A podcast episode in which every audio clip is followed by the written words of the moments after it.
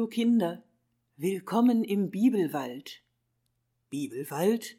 Was soll denn das sein?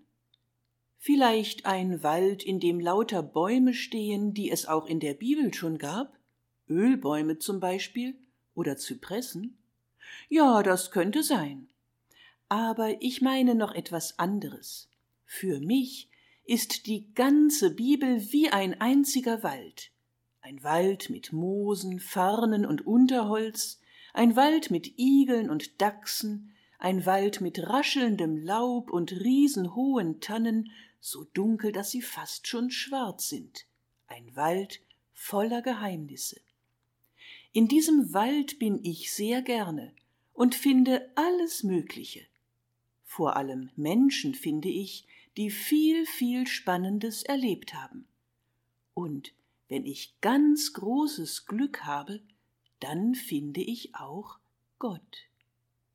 Mögt ihr mit mir kommen in den Bibelwald? Ich lade euch ein. Aber seid leise und hört genau zu. Manchmal findet man das Große im Kleinen.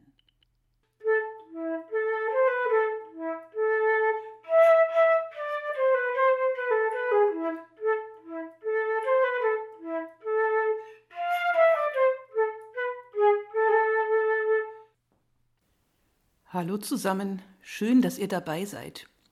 Ich probiere gerade etwas aus. Ich schreibe eine Geschichte für euch auf, eine aus der Bibel, und erzähle sie dann und nenne das Ganze den Bibelwald, einer, in den man hineingehen und vieles entdecken kann.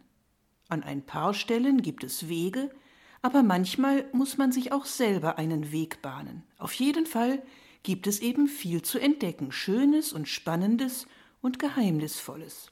Und ich lade euch ein, mit mir auf Entdeckungsreise zu gehen. Wenn ich euch dabei mitnehme, dann muss ich noch eine Sache erklären. Manchmal erzähle ich die Geschichte nämlich nicht einfach so, sondern ich schlüpfe sozusagen in einen anderen Menschen hinein.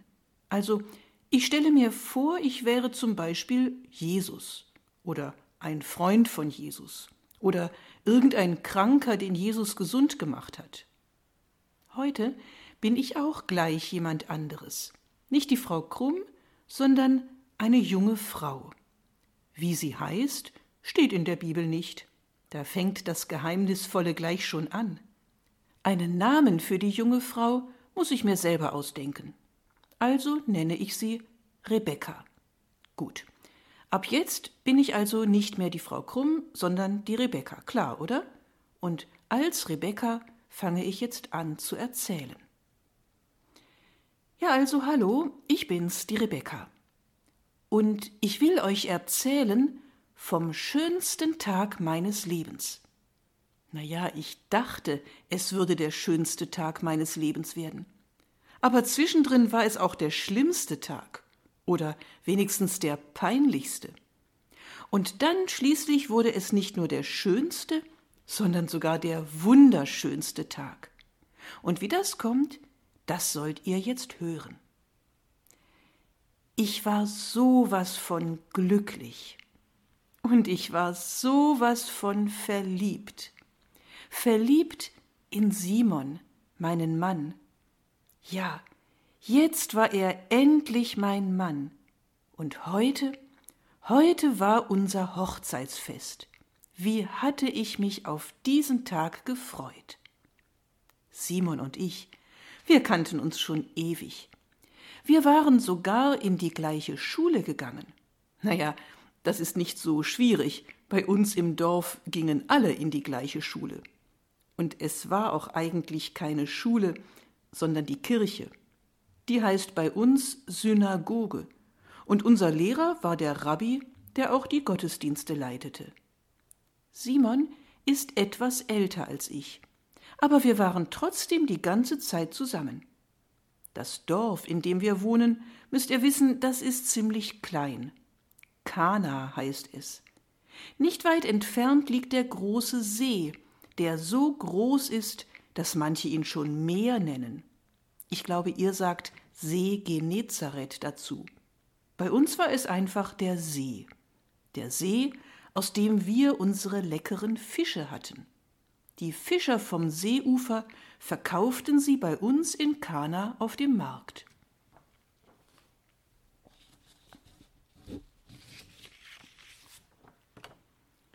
Klar, dass es bei Simons und meiner Hochzeit auch Fisch gab und noch viel mehr.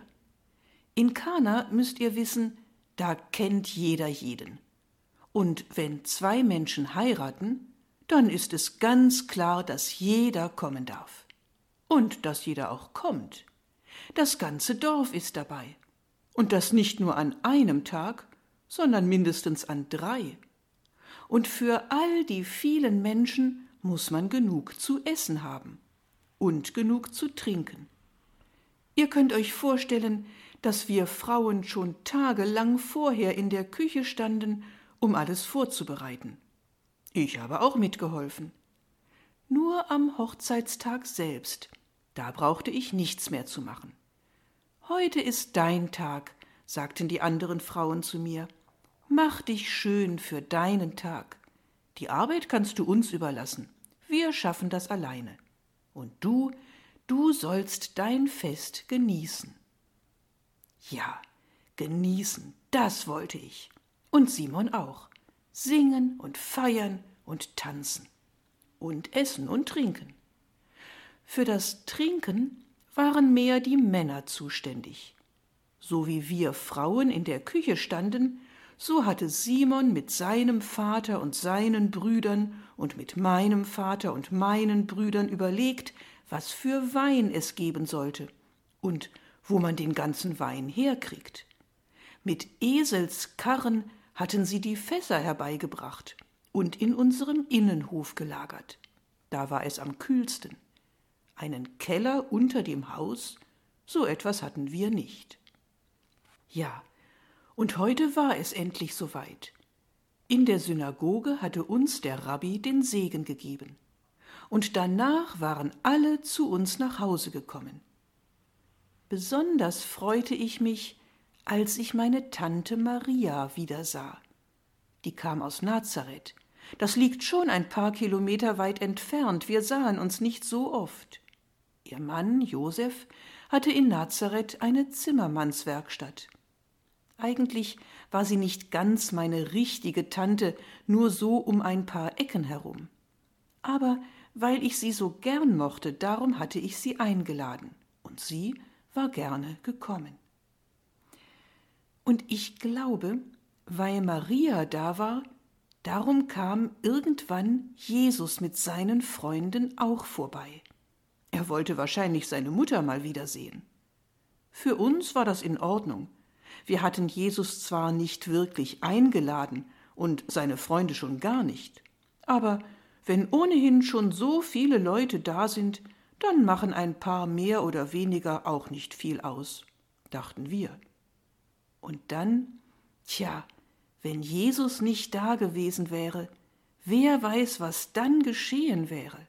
Vielleicht wäre ich dann jetzt die unglücklichste Braut von der Welt. Das war nämlich so. Simon und ich saßen gerade beim Nachtisch und unterhielten uns mit den anderen Gästen. Danach wollten wir tanzen gehen. Auf einmal aber kam der Speisemeister zu unserem Tisch und winkte Simon zu sich. Er machte ein total komisches Gesicht, so als ob er sich um irgendetwas schrecklich Sorgen machte. Und als Simon zurückkam, sah er auch so aus, als hätte er in der Schule gerade eine ganz schlechte Note geschrieben. Was ist denn los, Simon? fragte ich.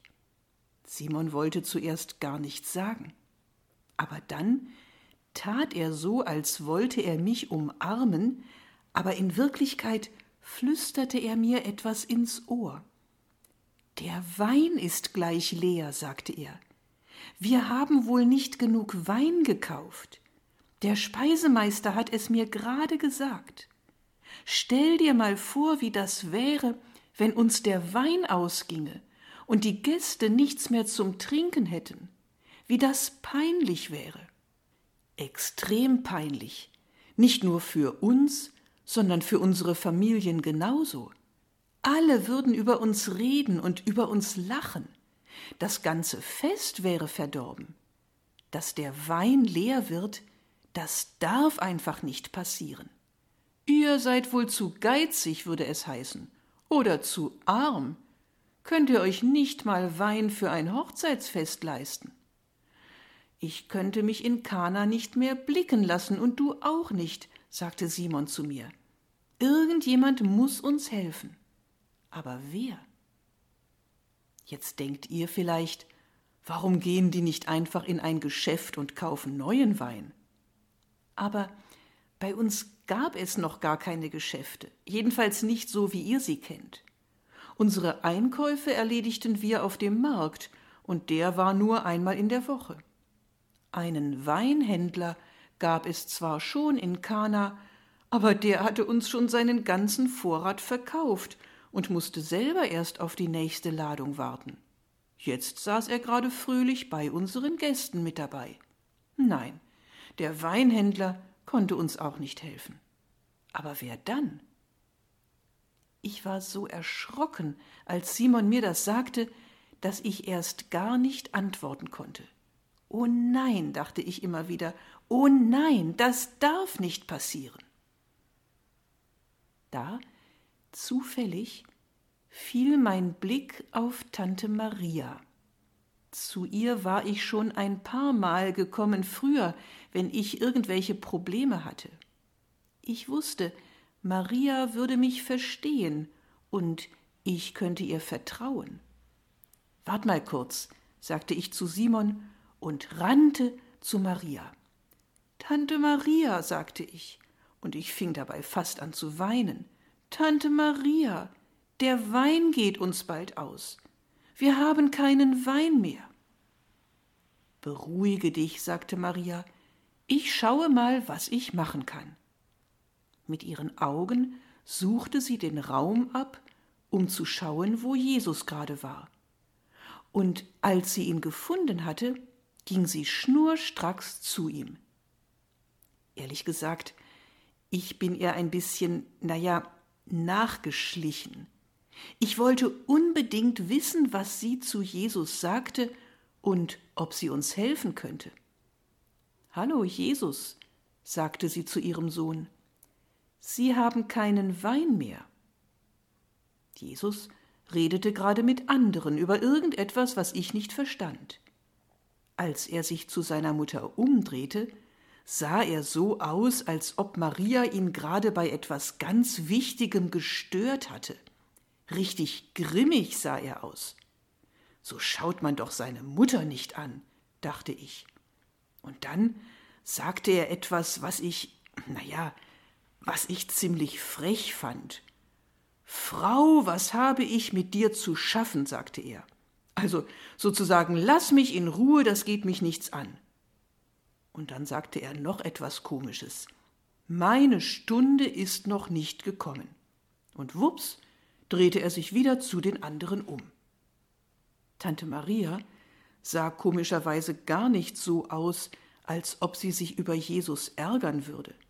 Ganz ruhig blieb sie. Ich sah, wie sie zu dem Speisemeister ging, der Simon das mit dem Wein gesagt hatte. Natürlich bin ich ihr nachgegangen. Ein paar Diener waren gerade noch bei ihm. Was Jesus euch sagt, das tut sagte Maria einfach. Was Jesus euch sagt, das tut. Mehr nicht. Dann kehrte sie genauso ruhig wieder an ihren Platz zurück. Ich auch, nur natürlich nicht so ruhig. Gespannt wie ein Flitzebogen war ich, wie es weitergehen würde. Würde Jesus etwas tun? Und was? Aber Jesus auch noch hinterher schleichen, das konnte ich nicht. Wo warst du denn? fragte mich Simon. Ach, nur etwas an der frischen Luft, wich ich aus. Ich bin so aufgeregt wegen dem Wein. Ja, ich gebe zu, das war ein bisschen geschummelt. Später habe ich natürlich Simon erzählt, wo ich war. Und er hat mir netterweise erzählt, was dann passiert ist. Denn das, das habe ich selber nicht mehr mitbekommen. Was passiert war, das wusste Simon vom Speisemeister, und der wusste es von seinen Dienern. Kurz nachdem Maria mit Jesus gesprochen hatte, hat der nämlich die Diener zu sich gerufen. Schaut mal, ihr seht doch die Krüge da, sagte Jesus zu ihnen. Er meinte die großen Wasserkrüge, mit denen sich die Leute den Staub von den Füßen wuschen, wenn sie von der Straße ins Haus kamen. Bei uns trugen doch alle nur Sandalen. Das war wichtig, das mit dem Wasser, sonst wäre ja das ganze Haus verdreckt. Füllt die Krüge voll mit frischem Wasser, befahl ihnen Jesus, voll bis zum Rand. Die Diener gehorchten, auch wenn sie gar nicht wussten warum. Aber dass der Wein leer ging, das wussten sie, und das, was Maria ihnen gesagt hatte, das auch. So, sagte Jesus, als sie damit fertig waren, das dauerte eine Weile, denn es waren sechs Krüge insgesamt, ziemlich große, viel größer als Weinkrüge. So, jetzt nehmt eine Schöpfkelle, schöpft daraus und bringt es dem Speisemeister. Er soll probieren. Wir schwören dir, sagten die Diener später zum Speisemeister, Jesus hat überhaupt nichts anderes gemacht. Kein Zauberspruch oder sonst irgendein Trick, gar nichts. Er hat die Krüge nicht mal angefasst. Der Speisemeister probierte aus der Schöpfkelle, die die Diener ihm gebracht hatten. Als er probiert hatte, machte er große Augen. Das ist ja genial guter Wein, sagte er. So einen guten findet man selten. Und den habt ihr aus den Wasserkrügen geschöpft? fragte er die Diener. Die nickten. Aber bevor sie etwas anderes sagen konnten, war der Speisemeister schon zu Simon gerannt. Herr, sagte er, wo hast du denn auf einmal so guten Wein bekommen? Und wieso bringst du den guten erst jetzt? Normalerweise gibt man seinen Gästen doch zuerst den guten Wein und wartet, bis sie ein wenig, na ja, betrunken sind und gibt ihnen dann den, der nicht ganz so gut ist. Du aber machst es genau umgekehrt. Simon schaute ihn völlig verdattert an. Wieso ich? fragte er. Ich habe gar nichts gemacht. Wovon redest du überhaupt? Egal, sagte der Speisemeister fröhlich, jedenfalls haben wir jetzt genug Wein. Sechs große Krüge voll, stell dir vor. Das Fest kann weitergehen. Wirklich? fragte Simon. Er konnte es kaum glauben. Aber als er selber von dem Wein aus den Krügen probiert hatte, strahlte er über das ganze Gesicht. Hier, probier mal, sagte er zu mir. Und wirklich, der Wein schmeckte köstlich. Simon umarmte mich. Unser Fest ist gerettet, sagte er. Leise natürlich, denn von der ganzen Sache hatte bis jetzt niemand etwas gemerkt. Komm, Rebekka, jetzt gehen wir tanzen. Das taten wir dann auch. Und wie schön war es. Ich aber sah zu Maria hin. Und ich sah, wie Maria mich anschaute.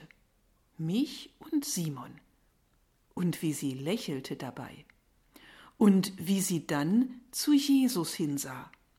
Und ihr Lächeln wurde noch ein bisschen fröhlicher.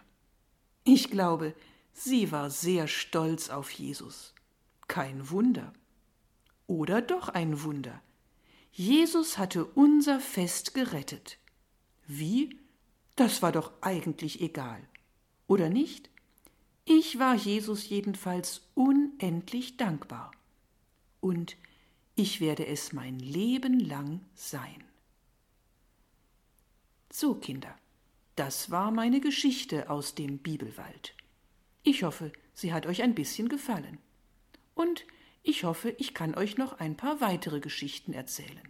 Später natürlich. Bis dann. Tschüss.